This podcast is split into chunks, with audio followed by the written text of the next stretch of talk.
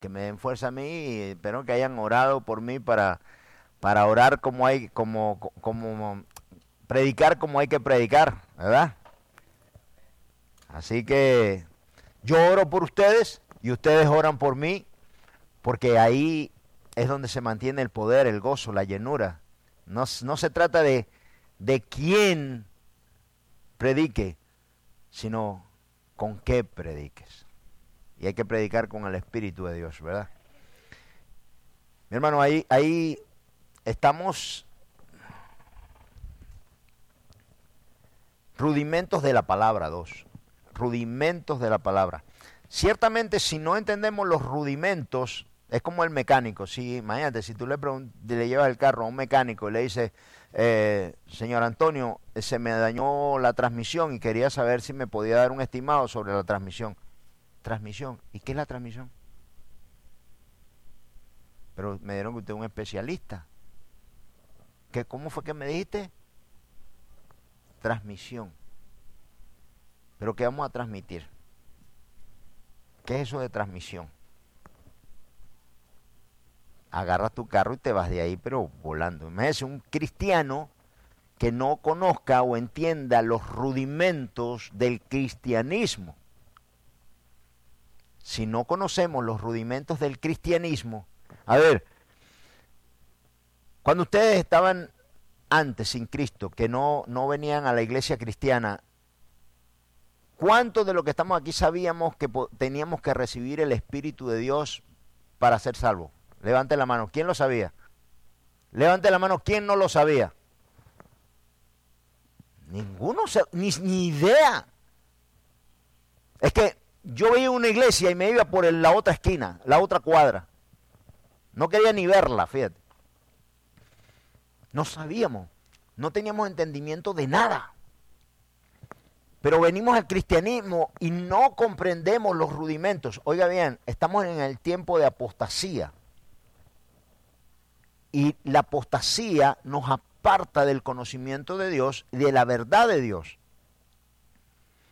Estos son rudimentos que tengo yo que entender para no estar y no tener vacíos para que el enemigo no juegue con, con mi salvación. Porque cuando yo me fui a estudiar, mi hermano, a los 18 años, me fui a estudiar teología y me di cuenta de los rudimentos del cristianismo, sus principios, en qué estaba basado, quién era Cristo, por qué era Cristo, por qué murió, por qué resucitó, y, y empecé a entender todo esto, yo dije, wow. Se lo digo en cubano. Yo estaba en candela, vaya. ¿No, Carlos? Estaba perdido, o sea, yo decía, pero ¿dónde vivía yo? ¿En ¿Dónde estaba el mundo? O sea, ¿en cuál mundo yo vivía? Yo estaba perdido. Yo no entendía los rudimentos, yo no comprendía estas cosas y me asusté. De verdad, yo me asusté porque yo dije, wow, y si yo hubiese vivido toda mi vida así, yo no hubiese conocido a Cristo, yo no, yo no hubiese sabido lo que era la salvación. O sea, yo todos los días me despierto pidiéndole al Señor, dame revelación, dame entendimiento, dame comprensión, porque yo sé que algo tan maravilloso, algo, algo tan grande, algo, mi hermano, el que, el, que, el que ha estudiado teología y ha estudiado, ha estudiado este libro se da cuenta de que esto es magnífico. Esto no es un cuento, esto sucedió. Esto pasó. O sea, las grandes universidades, Yale, comenzó dando teología. Princeton comenzó dando teología. O sea, las universidades fueron creadas para enseñar teología. Y después fueron agregándose las demás materias. Pero para tú, por ejemplo, estudiar medicina o, arquitectura o ingeniería, tú tenías que saber teología. Qué impresionante. Es increíble esto. Entonces, este es un libro que ha, sido leído por todo el mundo, el libro más leído, el libro más vendido, el, el libro más editado en el mundo. No hay, no hay, este es el bestseller. No hay un bestseller más grande que este. Y aquí Dios transmitió todo lo que Él es, todo lo que Él quiere y todo lo que Él va a hacer. Es impresionante.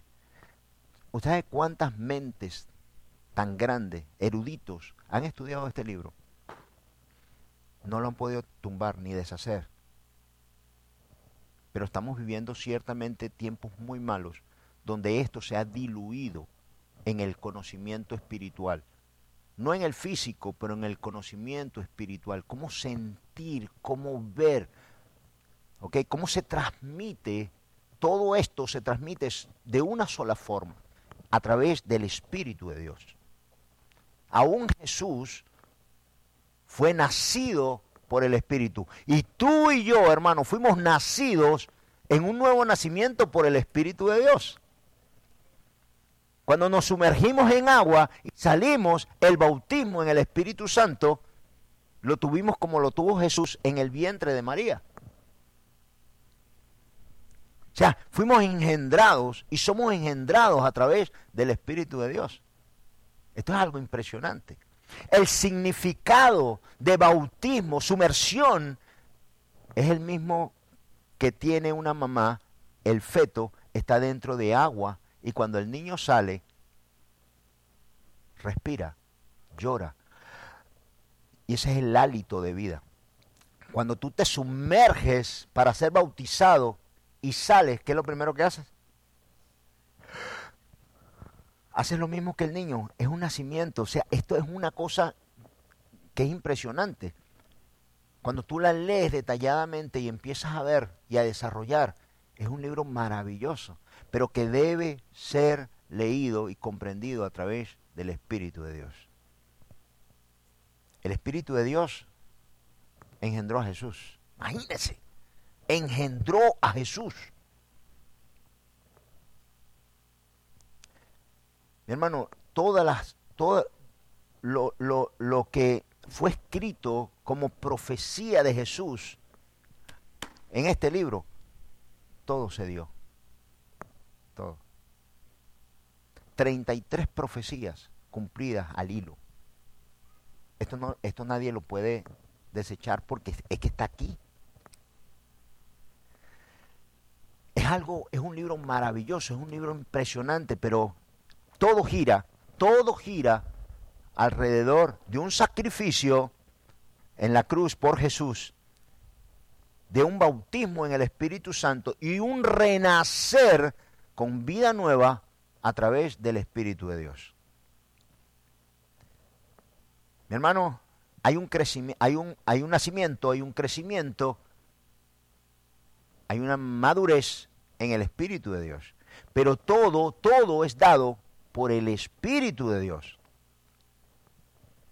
Cuando recibimos el Espíritu de Dios a través de la imposición de manos, porque así es que lo recibes, a través de la imposición de manos recibe el Espíritu de Dios, el Espíritu de Dios comienza, oye, a cambiar tu pensar, a cambiar tu sentir, a mover todo lo que está dentro de ti y a ver las cosas con una cosmovisión, con una forma de ver, de sentir y de entender las cosas totalmente diferentes. ¿Cómo ve, cómo ve una casa un ladrón? ¿Por dónde la robo? ¿Cómo la robo? ¿Por dónde me meto? ¿Qué hay adentro? ¿Cómo ve una casa un realtor? Si me la dieran para venderla. ¿Cómo ve una casa un inversionista? Tiene potencial. Con lo que tienes aquí, así ves. Con lo que tienes aquí, así ves. ¿Cómo veíamos antes a Dios? ¿Cómo lo veíamos? No lo conocíamos. No sabíamos quién era, cómo era. No entendíamos. Veíamos las cosas totalmente... Un egoísta, ¿cómo ve las cosas un egoísta? Con egoísmo, todo para él. Todo lo que él ve, lo ve para sacar provecho para su vida. ¿Cómo, cómo ve la, la, vida o cómo ve el mundo alguien que es bueno, que es servicial? ¿Cómo puede ayudar? ¿Se dan cuenta que, que lo que está en tu mente y lo que está en tu corazón cambia el mundo en el que tú vives? Pero cuando tú recibes el Espíritu de Dios, cuando tú recibes la persona de Dios, entra dentro de ti para cambiarlo todo, para que veas todo a través de cómo lo ve Dios. Y este es nuestro objetivo, que día con día el Espíritu de Dios aumente en cada uno de nosotros para poderlas ver las cosas y hacer las cosas como Dios las haría. ¿Cómo es? Por eso, mi hermano, acuérdese una cosa, yo siempre se los he dicho. Punto, un punto y una coma aquí es muy importante. Él lo dijo. No pasarán ni un punto ni una coma. Ahora le pregunto, ¿cuál parte en este libro no es importante? Dígame un versículo que no sea importante. Si los puntos y las comas son importantes y ninguna de ellas va a pasar sin que se cumpla. O sea, se van a cumplir los puntos y las comas. Dígame una nota aquí que no sea importante para ti y para mí. Dime un punto una coma que no sea importante. ¿Mm? Todo es importante. No nos alcanza la vida para comprender esto. No nos alcanza la vida para comprender todo este libro. Por esto Dios manda, manda a su Espíritu Santo para que a través del Espíritu Santo, el Espíritu de Dios, cambie mi forma de pensar, de sentir, de comunicarme, de hacer. Necesito ser cambiado. Necesito la mente de Cristo, necesito el corazón de Cristo. Pero ¿qué espíritu tenía Cristo? El Espíritu de Dios. ¿Cuántos tienen el Espíritu de Dios? Amén, ¿verdad? ¿Usted sabía que lo puede perder? Usted, sabía que el Espíritu de Dios por rebelión puede salir de usted. Usted sabía que si usted no alimenta al Espíritu de Dios dentro de usted, el Espíritu de Dios puede salir de usted, puede dejarlo.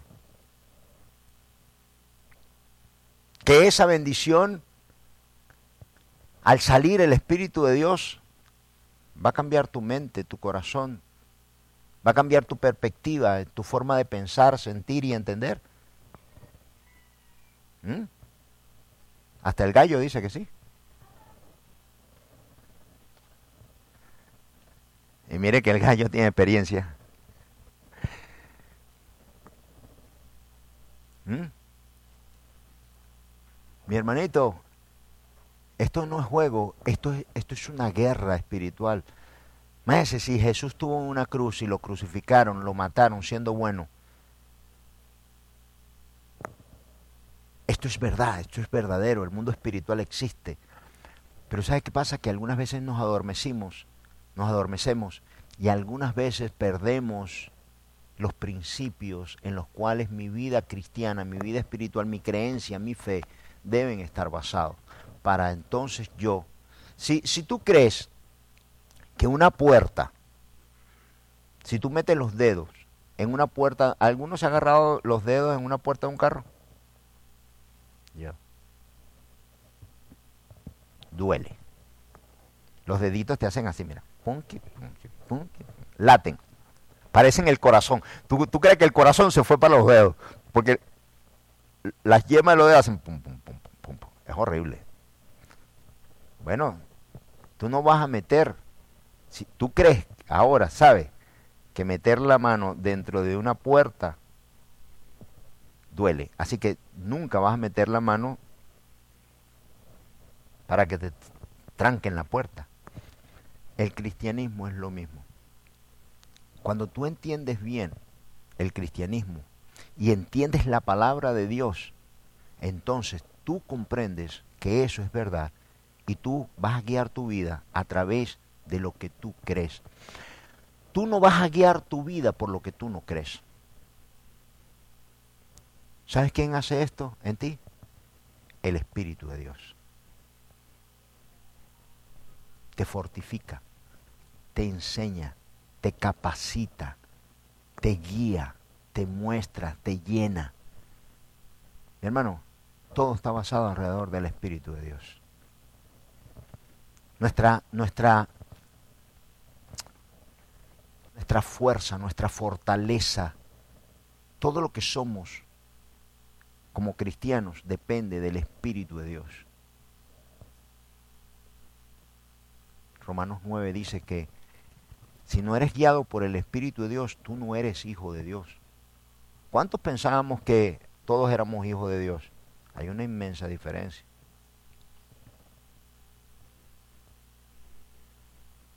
Hace años, tenía como 18, 17 años, tuve una discusión con un amigo mío. Me dijo, eso no puede ser, es imposible. ¿Tú crees la Biblia? ¿Tú crees en la Biblia? Claro que yo creo en la Biblia. Entonces léelo aquí, mira, aquí está. No me habló como en tres meses. ¿Qué culpa tengo yo de que la Biblia diga eso? No todos somos hijos de Dios. ¿Mm? No lo digo yo, lo dice la Biblia. Pero nosotros no lo sabíamos. Ahora te pregunto esta mañana, ¿qué cosas hay que tú no sabes y que puedes morir sin ir al cielo?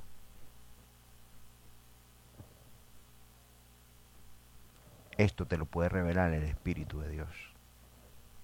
O sea, esta palabra, mi hermano, de hoy es más concientizarnos para entender bien lo que yo tengo que hacer para llegar a los cielos. ¿Qué es lo que Dios me exige? No lo que tú creas, no lo que yo creo. ¿Qué es lo que Dios me exige a mí para yo llegar a los cielos? Le voy a explicar esto. En los tiempos, el cristianismo se diluyó, se deshizo. Si leemos bien la Biblia, te das cuenta de los parámetros o cómo era que los antiguos, Pablo, Pedro, veían, sentían la presencia de Dios. Ok, el espíritu de hoy día es el mismo espíritu o es un espíritu que ya es viejo y que ya no sirve. El mismo espíritu. Y si, si es el mismo espíritu de cuando Pedro, Pablo, Juan, tiene el mismo poder allá y aquí. Es el mismo espíritu. Pero cuando yo diluyo el poder del Espíritu Santo y digo, esto no es tan importante en la Biblia y esto no es tan importante. Y yo no soy pastor, yo no tengo que hacer tanto esfuerzo, porque yo no soy pastor. Cuando me inyectan a mí y me van inyectando de que no es tan importante, no es ser un fanático, y aquí ninguno somos fanáticos, ¿verdad? Creo yo. No somos fanáticos, o sea, hacemos todo, ¿verdad? Vamos a fiesta. Eso no te lo que lo que te daña es lo que va por dentro, como dijo Jesús. No es lo que comes. no es lo que metes en la boca, es lo que sale por tu boca. Porque lo que sale por tu boca es lo que está en tu corazón. Esa es la verdadera contaminación. ¿De qué te sirve a ti oír las emisoras cristianas todo el día pero cuando te bajas del carro, juzga, chismeas, tienes un mal corazón. ¿De qué te sirve oír todo o, nos estamos engañando? Es la honestidad del corazón, es la honestidad que esté dentro de ti. No es lo que oyes, tú puedes oír. Óigame, Satanás se conoce toda la Biblia. Si cuando la estaban publicando él estaba ahí. ¿Se le entiende?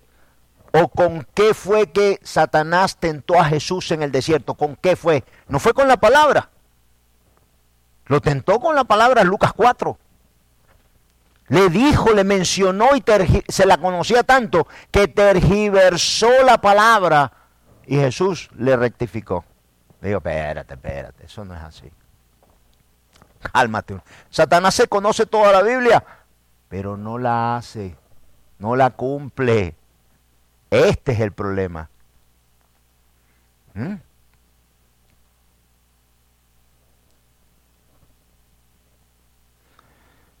No es conocernos la Biblia, es conocerla y practicarla. Y conocer los principios en los cuales mi, mi creencia, mi fe me salva. ¿Ok?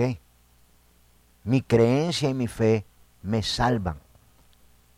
¿Qué es importante y qué no es tan importante?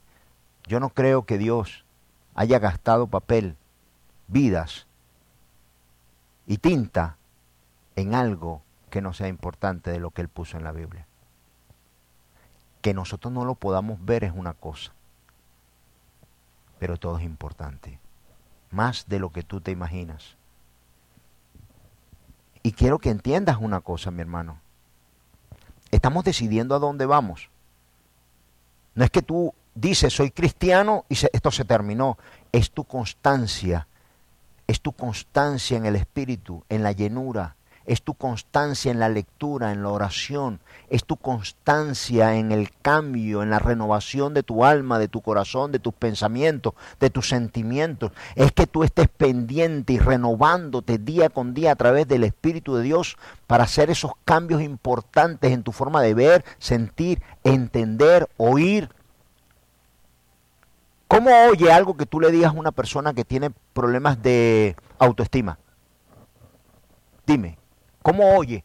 ¿Cómo, ¿Cómo tus palabras pueden llegar a una persona que tiene baja estima? ¿Cómo?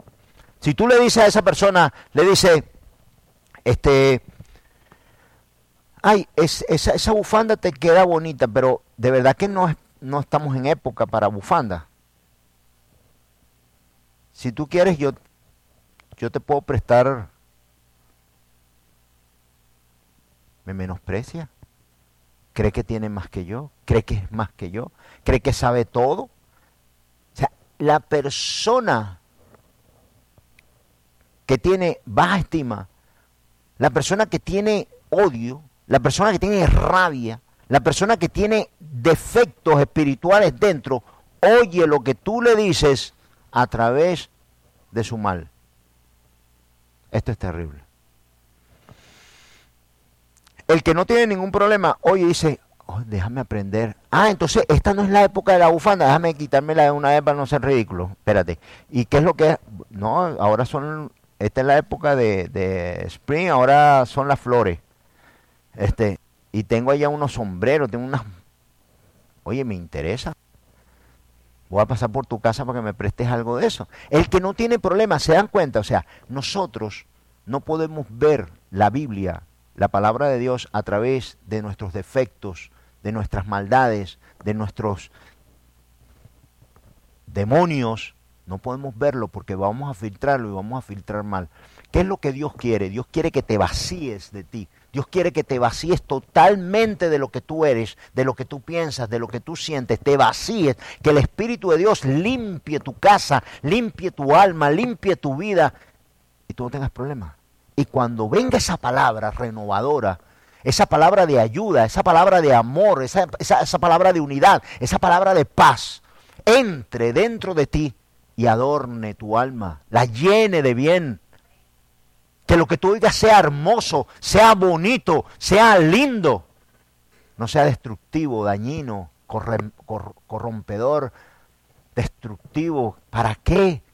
No te están diciendo eso, pero recibimos y aún, oiga, cuando estás lleno de la presencia del Espíritu Santo, te ofenden y tú dices, parece que tuvo un mal día. Pobrecito mi hermano, déjame orar.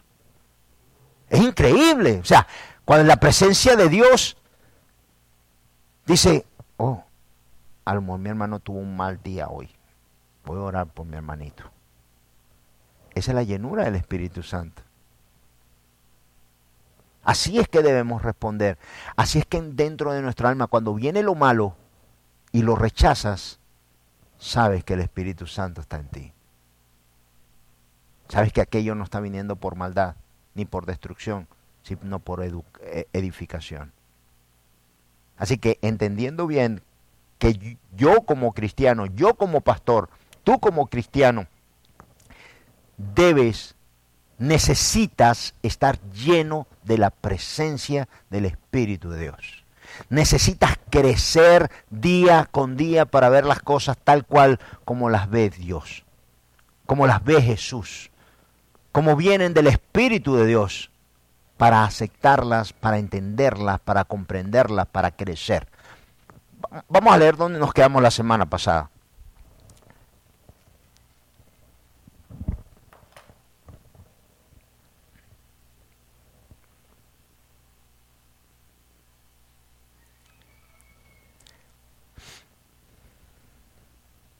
Romanos 8, 12. Romanos 12, 8. Romanos 8, 12, perdón. Romanos 8, 12. Dice, así que hermanos deudores somos no a la carne para que vivamos conforme a la carne. Porque si vivimos conforme a la carne, moriréis. Mas si por el Espíritu hacéis morir las obras de la carne, viviréis.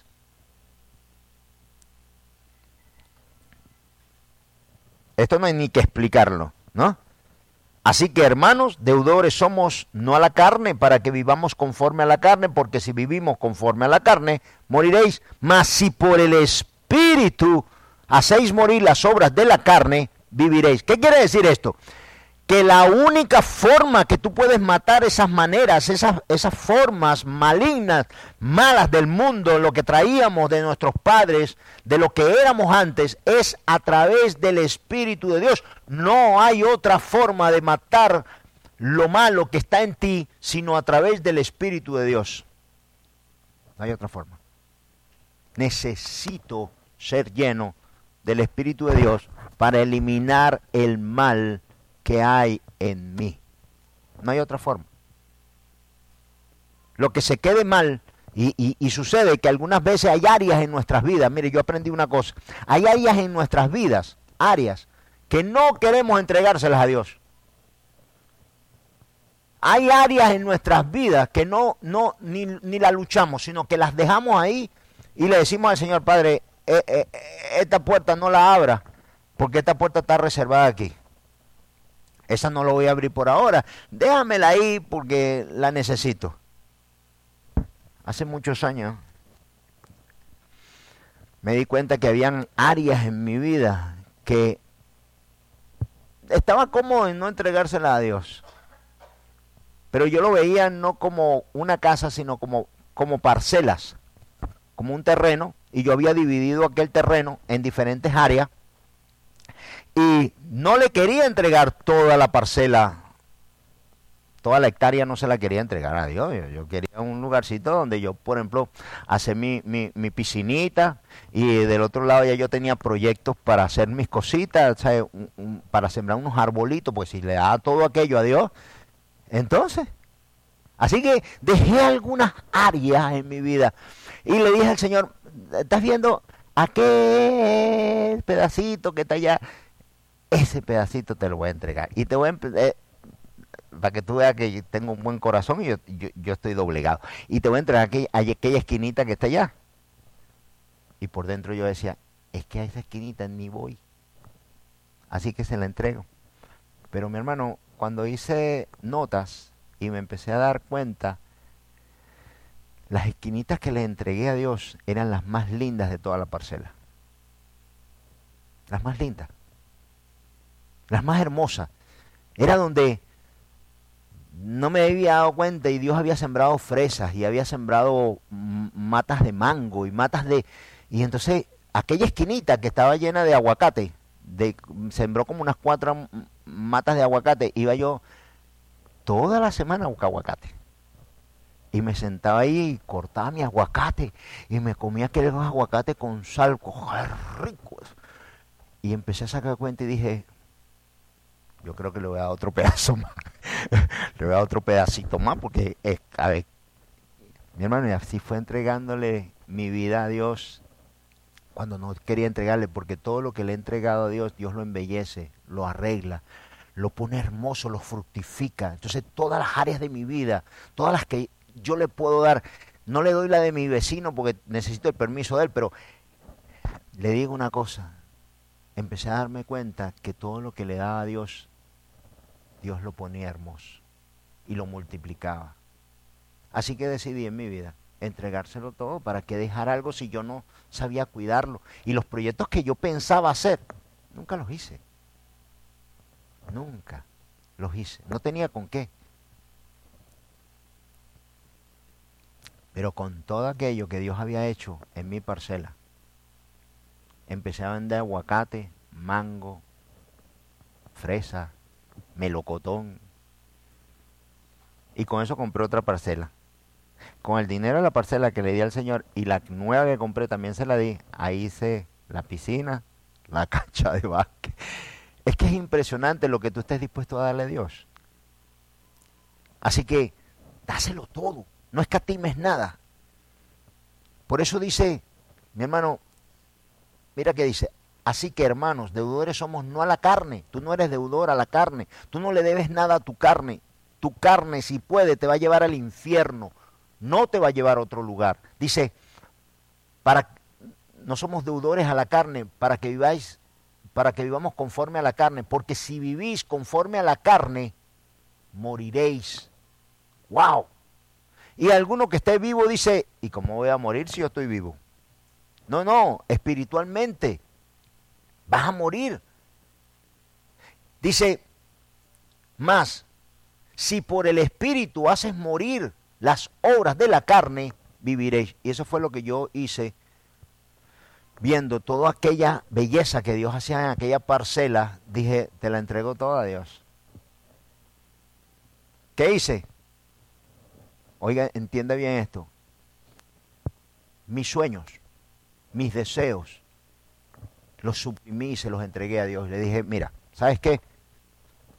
Tú conoces el futuro, el pasado y el presente. Tú lo conoces todo. Yo no sé nada. Yo te voy a entregar mi vida. Yo te voy a entregar mis sueños, mis deseos, mis anhelos. Yo te voy a entregar, te lo voy a entregar todo. Tómalo. Con eso, yo suprimí y vencí la carne. Porque tú y yo no sabemos de aquí a una hora qué va a pasar con nuestra vida, Dios sí. Así que tu vida en tus manos, pensamientos, deseos, proyectos, sueños, está en peligro está en peligro. En las manos de Dios tu vida está segura. Muy segura. Porque tú no sabes si te pones a pedirle como hacíamos antes que estábamos en el mundo, le pedíamos al Señor unas vacaciones, dame unas vacaciones, a, a ver hijo, ¿a dónde es que tú quieres ir? Señor, yo quiero ir a Dubái. Algo sencillo. Ok. algo que, Señor, si es mucho pedir, uno, sabe que ya es caro, unos 20 mil dolaritos para gastar y traer regalitos a todos, mi hermano. Mentira, tú no estás pensando en traer regalos. Pero por si acaso, ¿verdad? Y unos 20 mil dolaritos, Señor, para gastar allá. Señor te dice todo lo que tú quieras, toma. Ni siquiera me preguntaste si, si te dejaba ir a Dubái. Nada. Mi hermano, y cuando tú vas en ese avión, empieza una turbulencia. ¿Sabes cómo vas a recapacitar en esa turbulencia? Te vas a bajar en Dubái, vas a agarrar el vuelo que viene detrás de vuelta y te vas a venir otra vez para hacer las cuentas con Dios. Porque la única forma que nosotros buscamos a Dios entendemos a Dios, comprendemos a Dios, es cuando estamos en las malas. Yo aprendí no llegar a estar en las malas. Yo lo aprendí. Costó, cuesta. Por eso lo mejor es vencer lo malo, vencer al mundo con el Espíritu de Dios. Si leemos y leemos y leemos, te vas a dar cuenta que para todo el, espíritu es un multi herramienta. Eh, yo no las uso ni me gustan, pero e, esa gente que usa la, las cositas esa, la navaja esa múltiple, la Lederman esa, anota ahí para que se lo cobremos al comercial. Eso que, que yo no yo no le veo la gracia, pero usan para todos, ¿sabes? se van de vacaciones y tú le preguntas, eh, ¿y no hay herramienta por si acaso? Yo, con la Lederman. con la Lederman resuelven todo. Bueno, así el Espíritu Santo lo resuelve todo. El Espíritu Santo, mi hermano, lo necesitó Jesús. Yo quiero, yo quiero que tu mente y tu corazón hoy entienda que a través del Espíritu de Dios y el crecimiento en el Espíritu Santo, tú puedes vencer a este mundo y llegar a los cielos. Él puede hacerte entender las cosas que vienen de Dios, las cosas que son inentendibles para nosotros. El Espíritu de Dios te las puede enseñar, te puede capacitar. Vamos, vamos a seguir aquí. Dice Romanos 8:14, dice, porque todo lo que son guiados, oiga bien, porque todos los que son guiados por el Espíritu de Dios, estos son hijos de Dios. Ahora, entiéndase, no dice todos los que tienen el Espíritu de Dios, sino quiénes.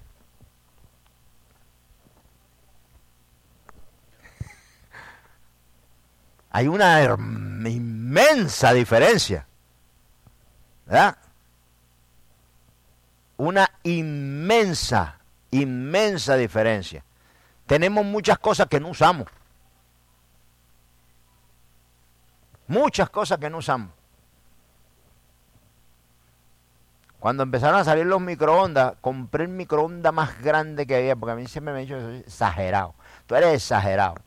Y compré el, y lo único que lo hacía era para calentar café. Cocinaba, tostaba, hacía. Y el único botón que 30 segundos.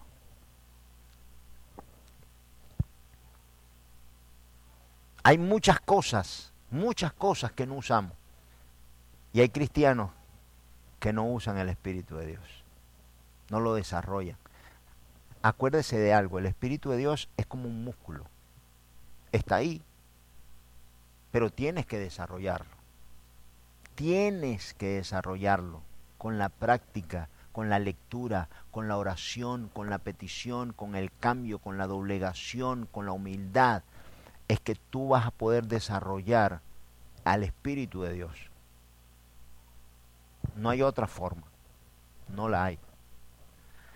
Por esto dice que todos los que son guiados, guiados por el Espíritu de Dios, estos son hijos de Dios. Y mire, mire lo que dice, dice, porque todos los que son guiados por el Espíritu de Dios, estos son hijos de Dios.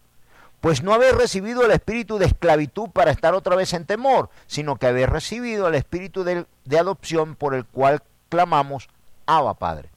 El Espíritu mismo da testimonio a nuestro espíritu de que somos hijos de Dios y si hijos también herederos, herederos de Dios y coherederos con Cristo. Y oiga, si es que padecemos juntamente con Él, para que juntamente con Él seamos glorificados. ¿Usted sabe por qué se desarrolló tanto el cristianismo, o vamos a llamarle el catolicismo en el mundo? ¿Por qué llegó a ser tan grande el catolicismo? Porque es un mensaje fácil, fácil, libre. Tú no tienes que hacer nada. Libre. Se tergiversó. Es libre. Tú no tienes que hacer un cambio. Tú no tienes que recibir el Espíritu. Tú no tienes que hacer nada. Tú solamente dices soy católico y es suficiente, voy para el cielo. Pero eso no es lo que está en la Biblia. No es lo que está en la Biblia. Y aún el cristianismo se diluyó. Tú recibes el Espíritu Santo y se terminó. Si predicáramos hoy día como predicaba Juan el Bautista, aquí hubieran dos. ¿Mm? Porque, vamos a un ejemplo, ¿verdad? Si se predicara como predicó Juan el Bautista y entran dos por ahí y vienen entrando y dicen, descarado, ¿quién les dijo? que tenían que venir a arrepentirse, pedazo de pecadores, sin vergüenza. Ahora vienen con su cara muy limpia aquí a la iglesia. sí, serpientes marinas. ¿Por qué? Porque así predicaba Juan el Bautista, cuerda de descarado. ¿Quién les enseñó que tenían que arrepentirse? No, no, se diluyó el mensaje. ¿Qué es el mensaje de Cristo? vamos a ponerlo corto y lo dice Pablo. Es una zona militar de orden, de orden jerárquico. Generales coroneles, capitanes, sargentos, soldados. Orden jerárquico. No, acuérdate, yo di una, una clase, tú estuviste, donde el cristianismo no es una democracia, es una monarquía y el rey es Dios. Mi hermano, no es que usted se, no es que usted quiere, es que debe hacerlo. O sea, vienen a pasar revistas, ya tú tienes que estar parado, listo en la cama, la cama tiene estar tendida. Y cuando viene el sargento, tú estás dormido. Dice, sargento, dígale al capitán que hoy, hoy no, hoy no quiero trotar, hoy, hoy, hoy me lo voy a agarrar, sargento, ¿oyó?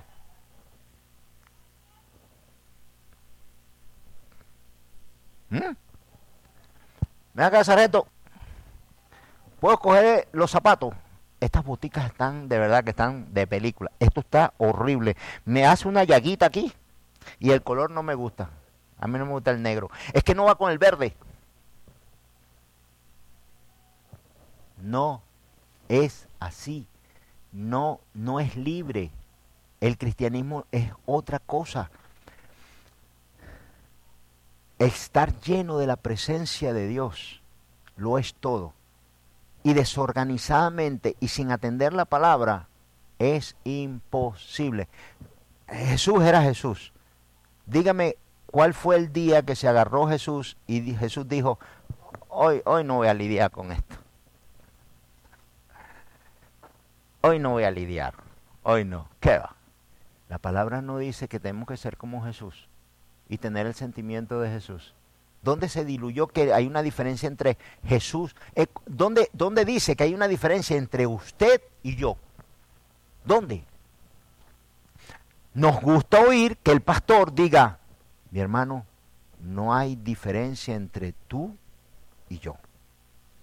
Nos gusta. Lo malo es que el que esté allá no lo esté recibiendo como diciendo, ve, no hay diferencia entre yo y el pastor. Entre el pastor y yo. Somos lo mismo. Somos lo mismo. Pero también los dos tenemos la misma responsabilidad. No hay diferencia. Pero tú y yo tenemos la misma responsabilidad para con Cristo. No hay, no hay diferencia. Lo que yo hago y lo que yo tengo que hacer y lo que yo entrego, tú también lo tienes que hacer, porque no hay diferencia ve que suena ahora diferente. somos igual. Pero somos igual también en las responsabilidades que en el cargo. Dios no hace excepción de personas. Te dio el mismo espíritu a ti que me dio a mí.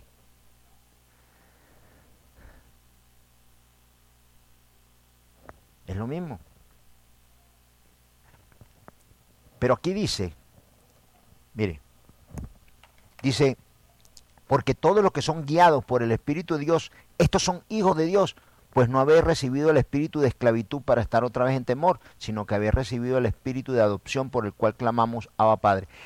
El espíritu mismo da testimonio a nuestro espíritu, y acuérdense que estábamos muertos, Dios revive tu espíritu y une el espíritu de Dios con tu espíritu de que somos hijos de Dios. Y si hijos, también herederos, herederos de Dios y coherederos con Cristo, si es que padecemos juntamente con Él, para que juntamente con Él seamos glorificados. ¿Qué es esto que dice, si es que padecemos? O sea, todo va bien, si es que padecemos juntamente con Él, para que juntamente con Él seamos glorificados. Mi hermano, básico. Esto quiere decir, no es que tú Puedes hacer lo que tú quieras, vas a padecer. Vas a padecer. O sea, no es que tú hagas lo que tú quieres. A ver, cuando te meten preso, te meten preso, tú puedes hacer todo lo que tú quieras. ¿Por qué estás padeciendo? Porque era un criminal. ¿Verdad? Padeces porque no puedes hacer lo que tú quieras. Ok, en el tiempo en el que el Espíritu te va doblegando y te va enseñando y te va mostrando la nueva vida que te va a dar, tienes que padecer. Es, es un tiempo de padecimiento. Yo como cristiano, como pastor, tuve que padecer. Yo como cristiano tuve que padecer. Y seguimos, y debemos padecer porque nos debemos quitar cosas que queremos porque están malas y porque aún no las entiendo. Y es como los niños.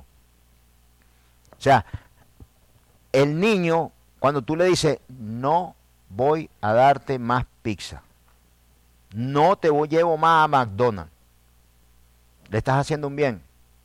El niño no entiende, pero el niño está padeciendo. Dice, ¿cómo que no? Ahora no voy a comer más pizza. No, no puede comer más pizza. Te engorda. No te voy a llevar más a McDonald's. Eso, eh, la papita no es papita, la carne no es carne y el pan no es carne. el, niño, el niño no entiende. El niño dice, pero ¿cómo que, ¿cómo que el pan no es pan? ¿Y cómo que la papita no es papita? ¿Eh? ¿Cómo que eh, el, el, dulce de manzana no es manzana? O sea, papá, ahí dice apple, pero no es manzana. ¿Qué es lo que es la... Es una fruta ahí rara. ¿No entiende? Así Dios, por un momento padeces hasta que creces y dices, wow, ahora yo entiendo todo lo que yo padecí, ahora yo entiendo por qué lo padecí, porque era bueno para mí. Ahora es que lo entiendo. Y usted le garantizo que hay muchas cosas que usted va a ver en su vida que cambió, que transformó el Espíritu de Dios, que para aquel tiempo era una locura, pero que hoy dice, wow, gracias Señor. Ejemplo, nuestro genio. ¿Aquí alguno era genio? Sí, yo era genio. Apenas te frotaban. Y, más, y yo salía sin deseo. Nada de deseo. Me frotaban y ya salía. ¿Ah? Mi hermano, padeces. Pero es porque entregas, entregas tu voluntad entregas tu voluntad. Tenemos, esfuérzate y sé valiente, entregas tu voluntad para no hacer lo que quieres, sino lo que Dios quiere hacer en tu vida, lo que tú necesitas sin saberlo y entenderlo. Porque acuérdense, cuando salimos, acuérdese, cuando salimos en el nuevo nacimiento somos niños, niños, y vamos creciendo, y vamos creciendo. Es que la palabra no, no hay que ser muy, muy sabio. O sea, Cristo te da un nuevo nacimiento, un bautismo en el Espíritu. Naces espiritualmente y eres un niño y vas creciendo. Necesito salir de ese crecimiento. Necesito salir de ser niño. Vamos a leer aquí abajo lo que dice en Gálatas 4. Gálatas 4.1. Dice, pero también digo, entre tanto que el heredero es niño, en nada difiere del esclavo, aunque es señor de todo, sino que está bajo tutores y curanderos hasta el tiempo señalado por el Padre. Así también nosotros, cuando éramos niños, estábamos en esclavitud bajo los rudimentos del mundo. Oiga bien, qué impresionante lo que Pablo escribe aquí. Pablo está explicando y está diciendo, miren, wow, Mientras que éramos niños no entendíamos las cosas de, espirituales, no comprendíamos bien a Dios, porque estábamos bajo tutores. Y aquí dice, no estoy. Así que también nosotros cuando éramos niños estábamos en esclavitud bajo rudimentos del mundo, o sea, bajo las formas del mundo. Cuando éramos niños todavía recibimos el Espíritu, pero todavía yo era niño. Y al estar como niño todavía estoy bajo los rudimentos del mundo. ¿Cuáles son los rudimentos del mundo, mi hermano? La ira, la rabia, las pasiones, el, enojo, la prepotencia, ¿Qué pasa? Lo que yo he explicado ahora, que dependiendo de lo que tú tienes en tu corazón, tú, tú oyes, tú recibes, tú entiendes, tú comprendes, ¿verdad? Las mismas cosas. Yo explicaba hace un rato que un realtor ve una casa diferente a como la ve un, inversionista o como la ve un ladrón. Veo diferente según lo que yo soy, cómo pienso, cómo siento, mi profesión. Un, un arquitecto pasa por una casa y dice, oh, ese alero lo hicieron demasiado largo y no le dieron apoyo. O sea, ¿cómo está tu corazón? ¿Cómo está tu vida? ¿Qué has pasado? ¿Cómo llegas aquí a la iglesia?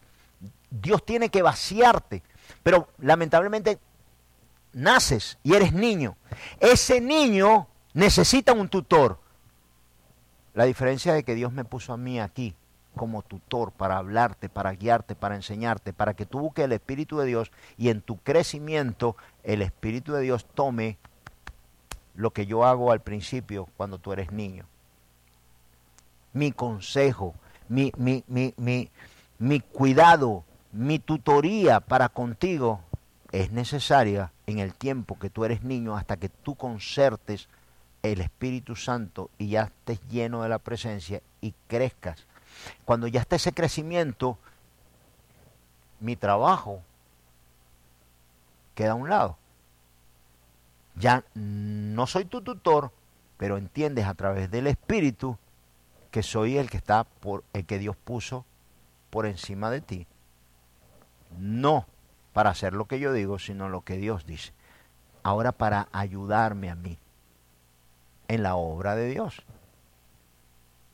Eso es pero mientras que tú eres niño, eres malcriado, eres rabioso, tienes enfado, no te sujetas a ninguna ley, no, eres un niño. No comprendes, no tienes temor de Dios, no, no entiendes las cosas. Estos son los, estamos hablando de los rudimentos del mundo, o sea, estamos hablando de los principios que yo tengo que cuidar para yo poder crecer. Nadie puede, un niño no va a salir nunca adelante si es un niño que, tiene rebelión, un niño que tiene problemas de actitud. ¿Hay cuántos niños lo han, lo han llamado a la dirección de la escuela y le han dicho, al niño no lo podemos seguir teniendo aquí? Al niño no lo podemos seguir teniendo aquí. El niño no, no, eh, no sigue los parámetros de la escuela, no entiende que, que es un profesor, no entiende respeto, no, no entiende, el niño no entiende nada, al niño tienen que llevarlo a una escuela especial.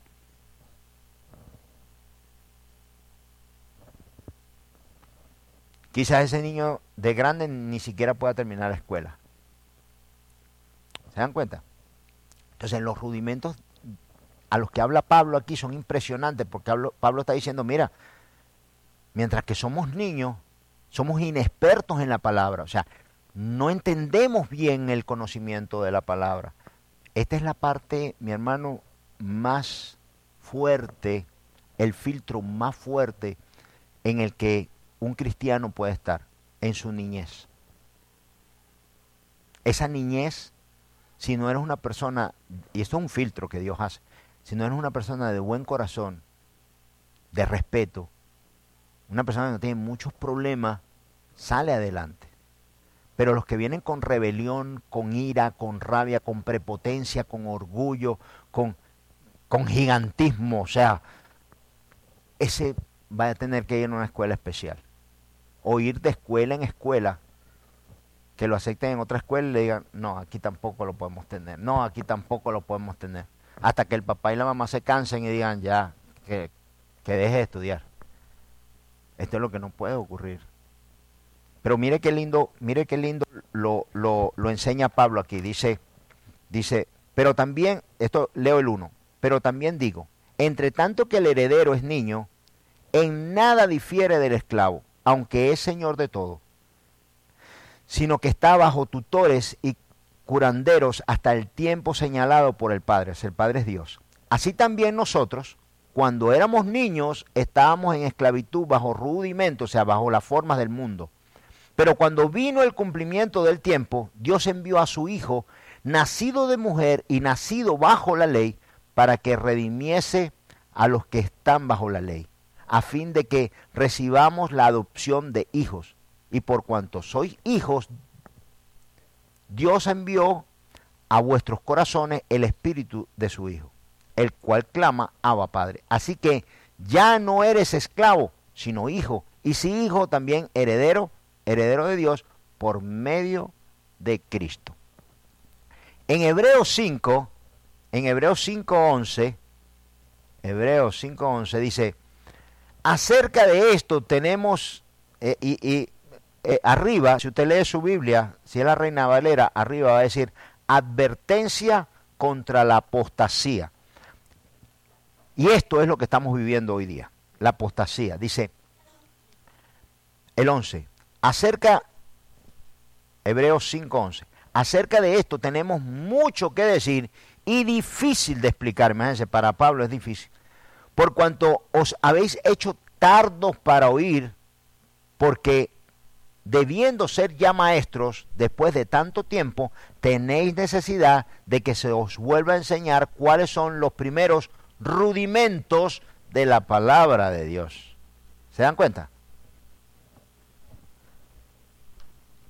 Sea, esto es como un niño que pasó por en tercer grado ya enseñan a sumar, a restar y a dividir. Pero que llegue al primer año de bachillerato y el, maestro diga, todas tus sumas, restas y divisiones están malas. ¿Qué pasa? Ah, es que yo nunca aprendí a sumar, restar y dividir. dice, pero yo no te puedo enseñar otra vez esto. O sea, yo no te puedo, aquí en primer grado yo no te puedo enseñar a sumar, restar y dividir. Los rudimentos son algo que se aprende. Por eso eh, hace unos meses, o hace un, el Señor decía, vayan a los videos antiguos que todo ahí se los dije. O sea, esto que estamos hablando no es nuevo. Los rudimentos que necesitamos para la salvación los hemos dado una y otra vez. Si se aprenden, si, si venimos cautos para entender eso, esos rudimentos que necesito para, para mi caminar, para mi entender, para mi crecimiento, ya estuvieron ahí. Están en los videos viejos, están en las predicas antiguas. Porque esta iglesia se basa sobre el crecimiento en el Espíritu Santo. Todo es Espíritu Santo, como dijo Jesús. Nos conviene que yo me vaya, porque si yo no me voy, no puedo enviarles el Espíritu Santo. El tiempo de Jesús ocurrió para bendición nuestra, para capacitarnos para recibir el Espíritu de Dios, pero al recibir el Espíritu de Dios hay pautas en las cuales yo debo crecer para ya no estar bajo los rudimentos del mundo, sino estar bajo los rudimentos del Espíritu de Dios. ¿Sí? ¿Me copian? Ok, vamos a darle velocidad a esto porque si no, vamos a darle velocidad. Vamos, vamos, vamos.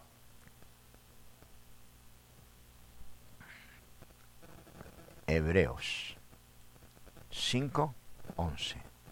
Mire lo que dice aquí.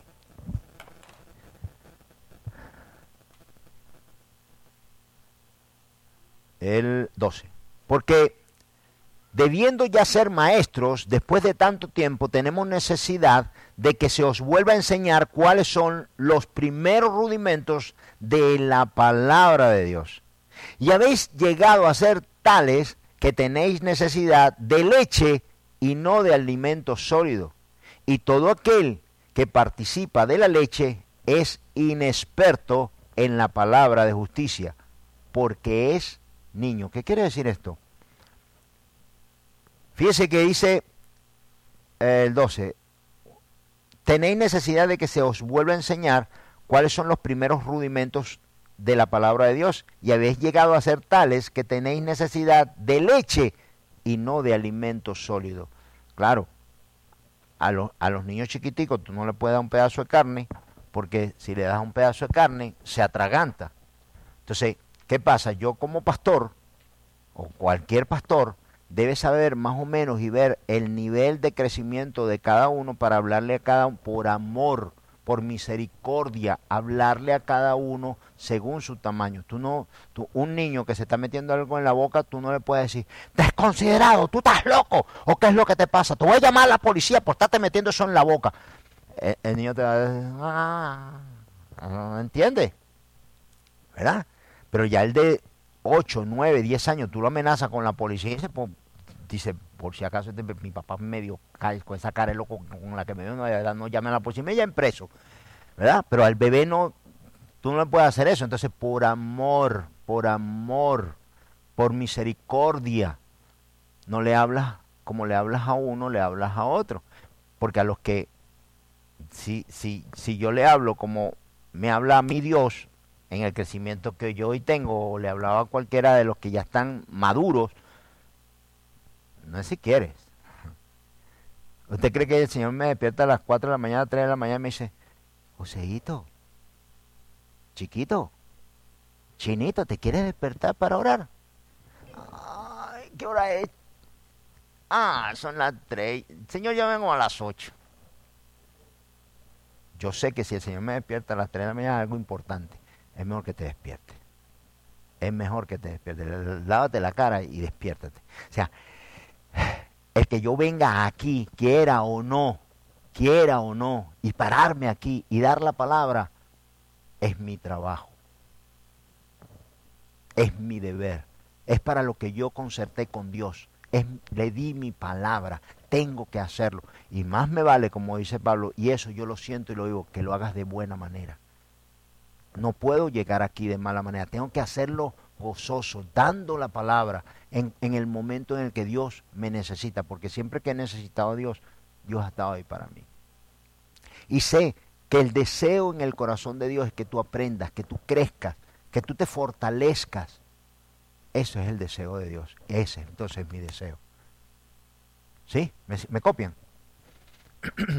el crecimiento, el crecimiento es cuánto orden, cuánta disciplina, esa es la palabra, cuánta disciplina haya en tu vida para con Dios. Cuán comprometido, cuán, cuán comprometido estés tú con Dios para que haya aflicción en ti para cumplir con Dios. Esto es lo importante. ¿Mm? ¿A quiénes despertaban para ir a la escuela cuando eran pequeños? ¿A quiénes tenían que despertarlo? ¿Ah?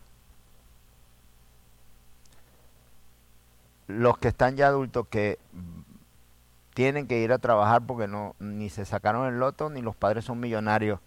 ¿A quiénes tienen que despertar para que vayan a trabajar? Con familia. ¿Ah? ¿A quiénes? Hermano, si tú no trabajas no vas a apagar la luz. Si yo no trabajo para el Señor, si yo no trabajo mi bendición, mi vida, mi paz, mi gozo, mi llenura y lo que Dios me ha dado, yo no lo quiero perder. Yo no quiero perder eso. Es más, delante del Señor se lo digo, yo, yo, necesito estar tres pasos delante de mi bendición para actuar seguro. ¿Ok? Porque como le dije, yo no quiero que en algún momento en mi vida yo esté por detrás de mi bendición y que me venga el mal y yo esté llorando delante del Señor por lo que me equivoqué, por lo que dejé de hacer o por lo que tenía que hacer. Y que no me ha pasado, claro que me ha pasado en mi vida. Por eso lo aprendí.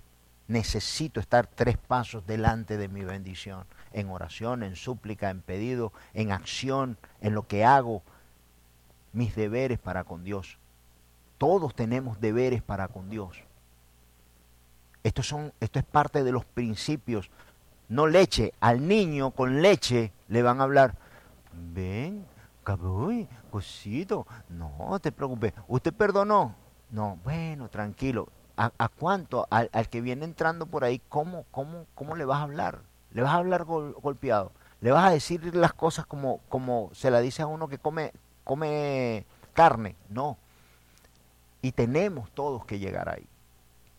Tenemos que llegar a ese punto que nos hablen, ¿verdad? Que nos puedan hablar y que podamos comer carne sólido que podamos entender los principios en los cuales mi salvación y que mi fe esté solidificada en la palabra, en el conocimiento y en mis hechos, en que tú entregues de verdad tu vida. Y, sabemos aquí que aquí no, es, no hay fanatismo. Tú no te condenas, mi hermano, porque tú oigas una, una música del mundo. Tú no te condenas porque tú vayas a una reunión con amigos o, que no son cristianos. Tú no, tú no te condenas porque mm, tú comes carne o tú comes pernil. Este, tú no te condenas. La condenación viene por dentro. Por dentro. Las personas se pudren por dentro, no por fuera. Tu mal viene por dentro. ¿Se dan cuenta? Que tú te tomes un vino no te lleva al infierno.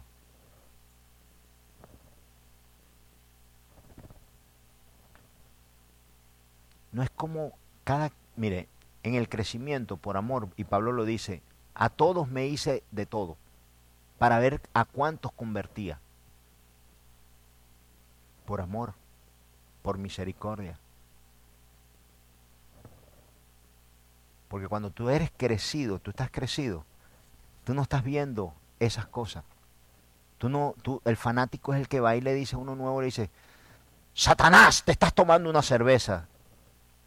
Pero, ¿qué hiciste? ¿Qué hiciste? Eso, eso, eso es ilógico. Tú eres libre. Pablo dice, todo, todo, tú eres libre, tú puedes hacer todo, mas no todo te edifica, mas no todo te sirve. Y el Espíritu, mi hermano, el Espíritu te va diciendo los límites, te va mostrando los límites. Quiero, quiero adelantar porque en lo que son los principios hay cosas muy importantes que debemos en estos rudimentos, los rudimentos que voy aprendiendo, que voy tomando, tienen que sellar mi corazón, tienen que sellar mi vida. Me explico, porque arriba lo leímos, ¿verdad? Los rudimentos. No se me pueden volver a enseñar los rudimentos. No puedo volver a, atrás y eh, es como que tu hijo te diga, vaya a tu casa y te diga, ah, mamá, papá, me, pusieron otra vez, me llevaron a la dirección y me pusieron una detención. ¿Por qué? Ay, ay, solamente tiré una piedrita. Pero ¿cómo te van a llevar detención por una piedrita? Sí, pero es que cayó en el vidrio del carro del director. Pero te he dicho que no te pongas a tirar piedra. Otra vez con lo mismo. Otra detención por lo mismo. Te van a expulsar de la escuela. O sea, hay cosas, mi hermano, hay cosas que no pueden volver a decírnosla, sino porque eso es falta del crecimiento. O sea, hay puntos, hay rudimentos que tengo que cuidar. la lectura, la oración. Imagínense, la lectura tiene que ser con el Espíritu Santo. O sea, que necesita el Espíritu Santo. La oración tiene que ser con el Espíritu Santo la alabanza tiene que ser con el Espíritu Santo. La, el conocimiento de la palabra y, el, ¿cómo se llama? La, la revelación de la palabra tiene que ser por el Espíritu Santo. Eh, la transformación en tu vida debe ser por el Espíritu Santo. O sea, eh, el espíritu de poder, espíritu de gozo, eh, los frutos, el fruto del Espíritu, tiene que ser a través del Espíritu Santo. Eh, lo que está en la mente y el plan de Dios tiene que ser a través del Espíritu de Dios. O sea, dime en qué punto como cristiano tú no necesitas el Espíritu de Dios. ¿Cuál? Entonces tu vida cristiana, tu vida cristiana gira alrededor de que el Espíritu de Dios crezca dentro de ti que ya no seas niño, o sea, que, que, que, que tú no tengas que obligarte a leer la palabra, a orar por tus pastores, a orar por tu iglesia, a orar por tus líderes, a desear que Dios te use. A, eso, eso son al sistema, a, a, que Dios te injerte en el sistema de, de jerarquía en la iglesia. Todas estas son cosas que son rudimentos, que son los que yo tengo que aprender, que yo debo decir, wow, yo tengo que doblegarme al Espíritu de Dios. Si el Espíritu de Dios va creciendo en ti, vas teniendo la mente de Cristo, vas dejando de ser niño para convertirte en un joven, para convertirte en adulto y oiga, para llegar a ser anciano. Por eso que tú lees en la palabra los, los ancianos. Pablo habla de los ancianos de la iglesia, Santiago, Pedro, y él lo habla. Entonces, debemos, todo nuestra vida debe girar al poder llegar al punto de ser ancianos de la iglesia. Ya los ancianos son los que tienen una mente madura que ya están maturados, maturados es como, como cebados ya, amasados por Dios, donde es la voluntad de Dios, no su voluntad, donde soportan las aflicciones por Dios, donde entienden ¿verdad? Este proceso de, de, soportar el no hacer, no decir lo que quieres, sino hacer lo que es bueno para el alma de aquella persona, aunque no se dan cuenta que Jesús, estando en la cruz, dijo, Señor, perdónalos porque no saben lo que hacen. A ver, que te crucificaran a ti o a mí, ¿qué vamos a decir? Señor, solo te pido una metralleta porque de aquí los veo todos. ¿Ah? una bazooka, un, un dron. No, el Señor, el, Señor dijo, entendió la, la incapacidad que tenemos nosotros, entendió nuestro mal, entendió nuestro orgullo, nuestra prepotencia y lo único por amor, por misericordia dijo, es que, wow, perdónalos porque no saben lo que hacen, no saben lo que está, no saben a quién crucificaron en sus corazones. Entonces, ahí debemos llegar nosotros. O sea, tener ese corazón, tener esa mente de entrega, de, de, de, amor para con la obra de Dios. Ahí ya somos eh, ancianos. Voy con el 13, el 13 de Hebreos 5. Dice, todo aquel que participa de la leche es inexperto en la palabra de justicia, porque es niño. Pero, pero el alimento sólido es para los que han alcanzado madurez, para los que por el uso tienen los sentidos ejercitados en el discernimiento del bien y del mal. Y esto es impresionante, mi hermano. Esto es, esta parte aquí es impresionante. Porque mire, el 14 dice, pero, lo, pero el alimento sólido es para los que han alcanzado madurez, para los, los que por el uso tienen los sentidos tienen los sentidos ejercitados en el discernimiento del bien y del mal. Esto es muy importante. usted puede ser que esté haciendo algo que usted piensa que no está mal. Algunas veces hacemos cosas que no sabemos ni pensamos, ni nos pasa por aquí que pueda ser mal.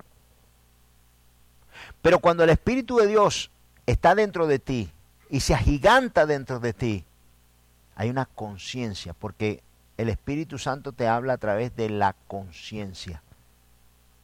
La comunicación del Espíritu Santo, lo dice eh, Romanos 9.1, dice que es a través de la conciencia. ¿Qué pasa? Que puede ser que tu conciencia, el Espíritu Santo, no tenga control o tú no le hayas dado control de tu conciencia. Y al no tener control de tu conciencia, no te informa, no te dice, no te hace sentir mal que lo que estás haciendo está mal.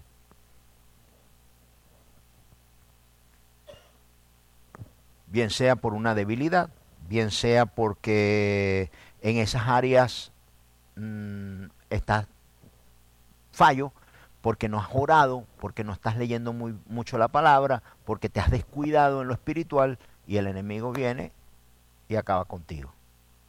Pero en la conciencia es que el Espíritu Santo te guía y te enseña. Entonces debemos, como, como, como dice aquí, debo atender esa conciencia de practicar el bien y el mal. ¿Cómo yo sé que algunas cosas, aunque no son mal, son malas?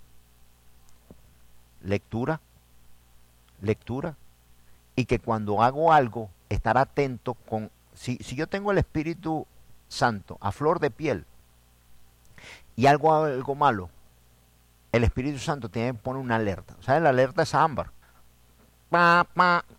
Debe poner esa alerta. A menos que yo no haya ya apagado el teléfono. Me descuidé. No voy a tener una alerta. Y muchas veces nos descuidamos y, y, y, y los problemas en la vida, lo, lo que vivimos, donde estamos, por un momento nos descuidamos y nos revuelca. Entonces tenemos que tener cuidado con esto. El, cristiano tiene que estar atento. Yo sé que todos, mi hermano, todos trabajamos. Todos tenemos cosas que hacer. Todos tenemos que pagar la luz. Todos tenemos biles. Todos tenemos aquí biles. La otra vez le pedí por favor al cartero que pague, me los trae él que pague algunos, ¿no? No es justo. Que si él los trae, que pague algunos de ellos. No quiso. Pero todos tenemos, todos hay veces que tenemos la mente en alguna cosa y, pero tengo en mi conciencia, en mi corazón, te, tengo que estar atento de decir, tengo que estar pendiente de no descuidarme con la presencia del Espíritu. No puedo. Esto es uno de los rudimentos. Por eso Pablo en muchas partes dice, no embriaguéis con vino, en lo cual hay disolución, más bien se lleno del Espíritu Santo. O dice, no descuidéis, no, miren lo, importante que tiene que haber sido para que Pablo dijera, no descuidéis la llenura del Espíritu de Dios. No la descuide. En las cinco vírgenes, cinco descuidaron la presencia del Espíritu, cinco se quedaron. O sea, esto es un mensaje que Dios sabe que es así y que nos puede suceder y nos alerta con, con la, la, palabra de Pablo y la palabra de Jesús a través de la parábola. No dice, mira, esto te va a pasar. Y puede pasarte, y a mí me ha pasado, y a ti te puede pasar, o a ti ya te ha pasado. Debemos estar atentos. Voy a terminar con esto para que la semana que viene nos quedamos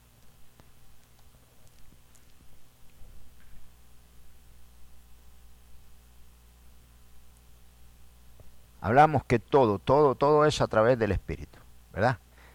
Necesitas el Espíritu para todo. Y voy a leer esto y la semana que viene lo desarrollamos. Dice, sin embargo, esto es Primera de Corintios 2.6. Primera de Corintios 2.6.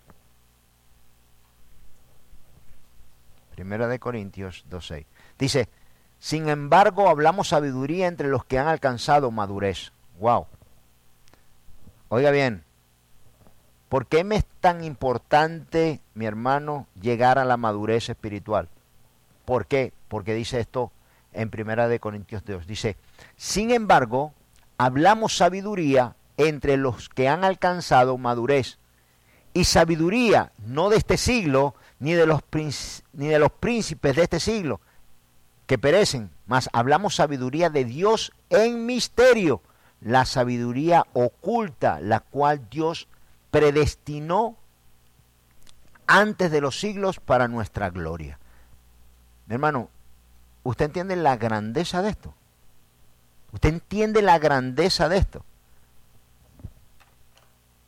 Einstein, este, cualquier matemático, cualquier erudito, el hombre más inteligente del mundo, para él estas cosas están ocultas y no las puede entender. ¿Qué le parece a usted esto? Busque la mente más grande que hay. Y Dios escribió este libro. Este libro lo escribió no para todo el mundo. No es no se trata de inteligencia, se trata del espíritu de Dios. Te, se, te tiene que ser revelado, pero mire que cómo lo ocultó. Porque aquel que no se puede someter a la palabra de Dios, no se puede someter al espíritu de Dios, no va a poder comprender estas cosas. Son maravillosas, pero no las puede comprender porque hay que doblegarse al Espíritu de Dios. Esto no se trata de inteligencia, sino de doblegación, de entrega, de compromiso. Acuérdate, mi hermano, todo esto que está aquí está oculto. ¿Cuáles de nosotros entendíamos las cosas que estaban aquí? Ninguno. Ahora las oyes y dices, ese ya yo lo sé. Pero estaba oculto. Cosas, cosas impresionantes que para ti y para mí no se nos revelaban. Yo la leí, yo no la entendía. Dice, vuelvo, sin embargo hablamos sabiduría entre los que han alcanzado madurez. ¿Quiénes y con quiénes podemos hablar de sabiduría? Con los que han alcanzado madurez. Y sabiduría no de este siglo, o sea, no de un tiempo, no de la tierra, sino sabiduría de, la, de lo existencial, del universo, del mundo, de lo creado, del todopoderoso, de cómo se hicieron las galaxias, o cómo se hizo todo, o cómo vivir en este mundo. Eso, esos son los principios. Dice, no de este siglo, ni de los príncipes de este siglo, que perecen. O sea, todo lo que el hombre pueda saber no sirve para nada, porque nos vamos a morir. Mas hablamos sabiduría de Dios en misterio. La sabiduría oculta, la cual Dios predestinó antes de los siglos para nuestra gloria. Fíjese, el 8, la que ninguno de los príncipes de este siglo conoció, porque si lo hubieran conocido, nunca habrían crucificado al Señor de gloria. Antes bien, como está escrito, y esta es una promesa que Dios nos, nos, nos la revela a nosotros. Mire lo que dice, cosas que ojo no vio, ni oído oyó, ni han subido en corazón de hombre, son las que Dios ha preparado para los que le amen. ¿Usted sabe lo que es eso? Deme cómo lo veo yo y, y, es una cosa maravillosa. Nosotros ahorita lo hablamos aquí físico y yo estoy hablando y predicándole a ustedes estas cosas. Y les estoy diciendo, miren esto y hagan esto, miren y traten esto. Pero mi hermano, cuando todo esto se devele, y veamos la presencia de Dios y que todo lo que Dios dijo y dice es cierto.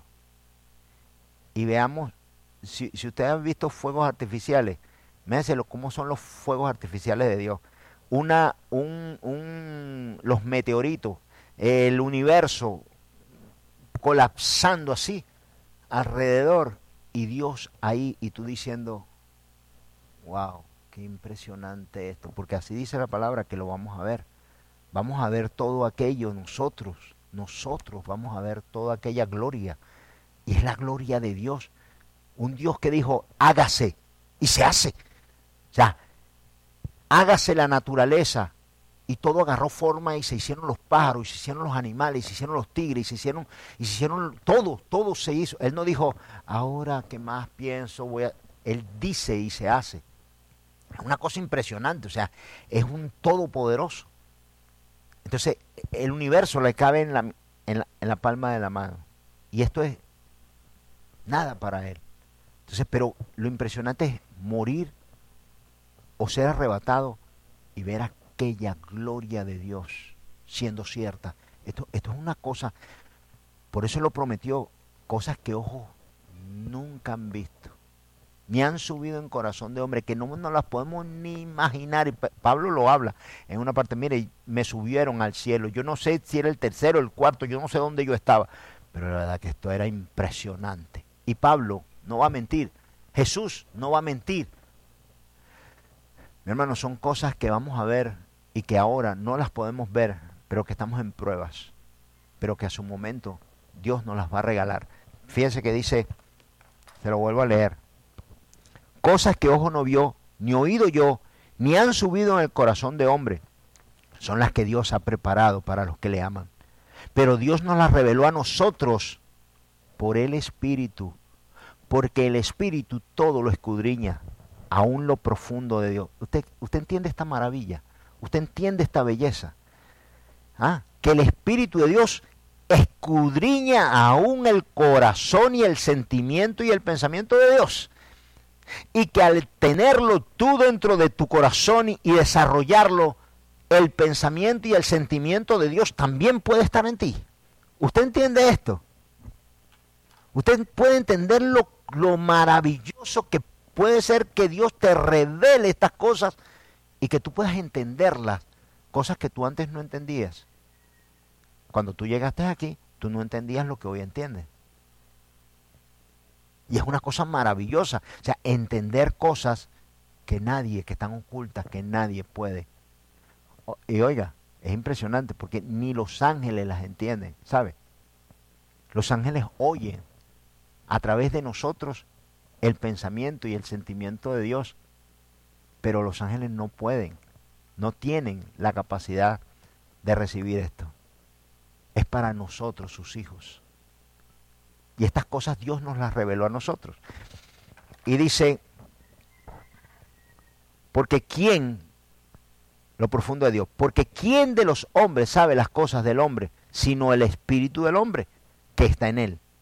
Así tampoco nadie conoció las cosas de Dios sino el espíritu de Dios. Y nosotros no hemos recibido el espíritu del mundo, sino el espíritu que proviene de Dios, para que sepamos lo que Dios nos ha concedido, lo cual también hablamos no con palabras enseñadas por sabiduría humana, sino con las que enseña el Espíritu, ¿Qué te enseña el Espíritu? Las cosas de Dios. Dice, acomodando lo espiritual a lo espiritual. Hermano, todo es a través del Espíritu de Dios. Lo que te enseña, lo que, lo que yo te hablo hoy aquí,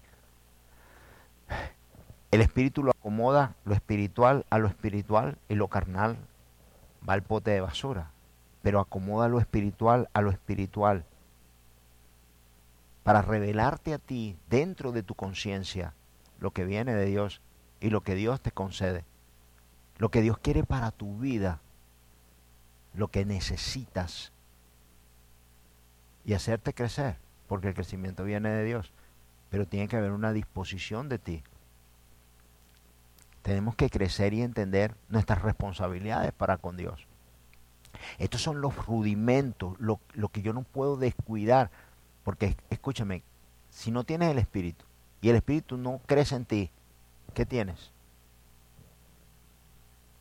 Si debes alabar a través del Espíritu, si debes leer la palabra otra vez, si el que te revela es el Espíritu, si el que te enseña el conocimiento, si el que te, te, pone el sentimiento de Dios, que escudriña a Dios, imagínate, el Espíritu Santo escudriña al corazón de Dios y escudriña tu corazón para revelarte a Dios lo que es tuyo y a nosotros lo que es de Dios. Esto es una maravilla, esto es algo, o sea, tener el Espíritu de Dios dentro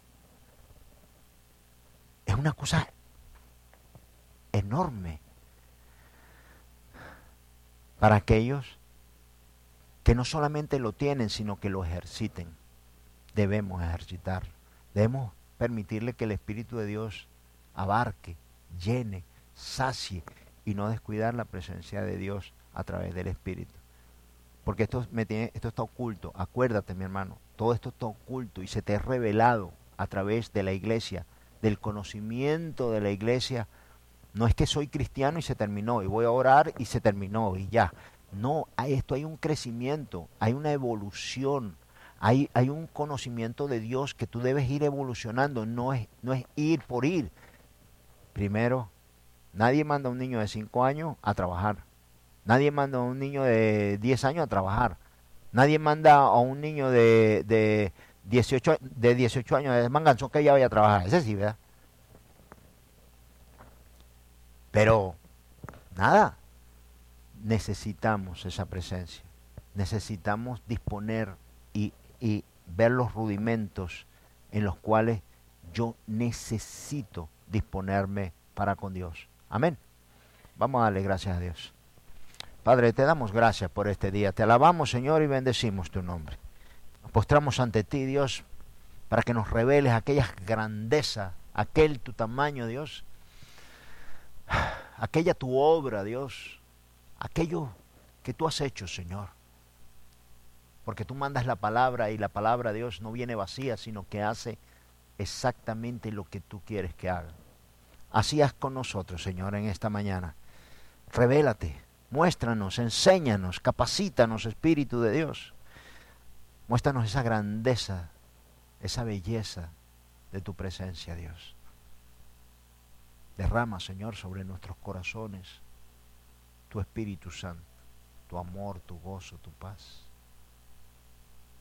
Pon en nuestros corazones la importancia de cada una de estas palabras, aún las comas y los puntos, Dios, que se nos sean reveladas a nosotros, tus hijos, porque para esto nos has traído, Señor. Por eso te alabamos y bendecimos tu nombre. Te damos gracias, Dios, en el nombre poderoso de tu Hijo Jesucristo. Amén.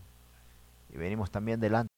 As humans, we're naturally driven by the search for better. But when it comes to hiring, the best way to search for a candidate isn't to search at all. Don't search, match with Indeed. When I was looking to hire someone, it was so slow and overwhelming. I wish I had used Indeed. If you need to hire, you need Indeed. Indeed is your matching and hiring platform with over 350 million global monthly visitors, according to Indeed data, and a matching engine that helps you find quality candidates fast. Ditch the busy work. Use Indeed for scheduling, screening, and messaging so you can connect with candidates faster. And Indeed doesn't just help you hire faster. 93% of employers agree Indeed delivers the highest quality matches compared to other job sites, according to a recent Indeed survey. And listeners of this show will get a $75 sponsored job credit to get your jobs more visibility at Indeed.com slash podcast. That's Indeed.com slash podcast. Terms and conditions apply.